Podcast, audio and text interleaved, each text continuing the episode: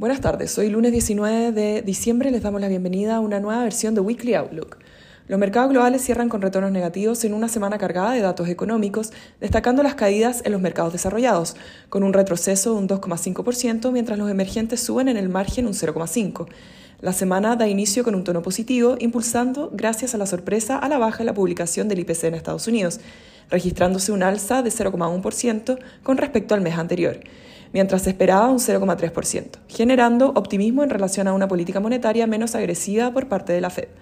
Posteriormente, los mercados corrigen luego de la reunión de la Reserva Federal, en la que, a pesar de realizar un alza en la tasa más acotada que las meses anteriores, vino acompañada de un mensaje hawkish, reafirmando que aún queda trabajo para combatir la inflación, con el FOMS proyectando que la tasa de referencia se mantenga en niveles contractivos durante el 2023 proyectando la ausencia de recortes en la tasa durante el próximo año, a diferencia de lo que está internalizado en el mercado.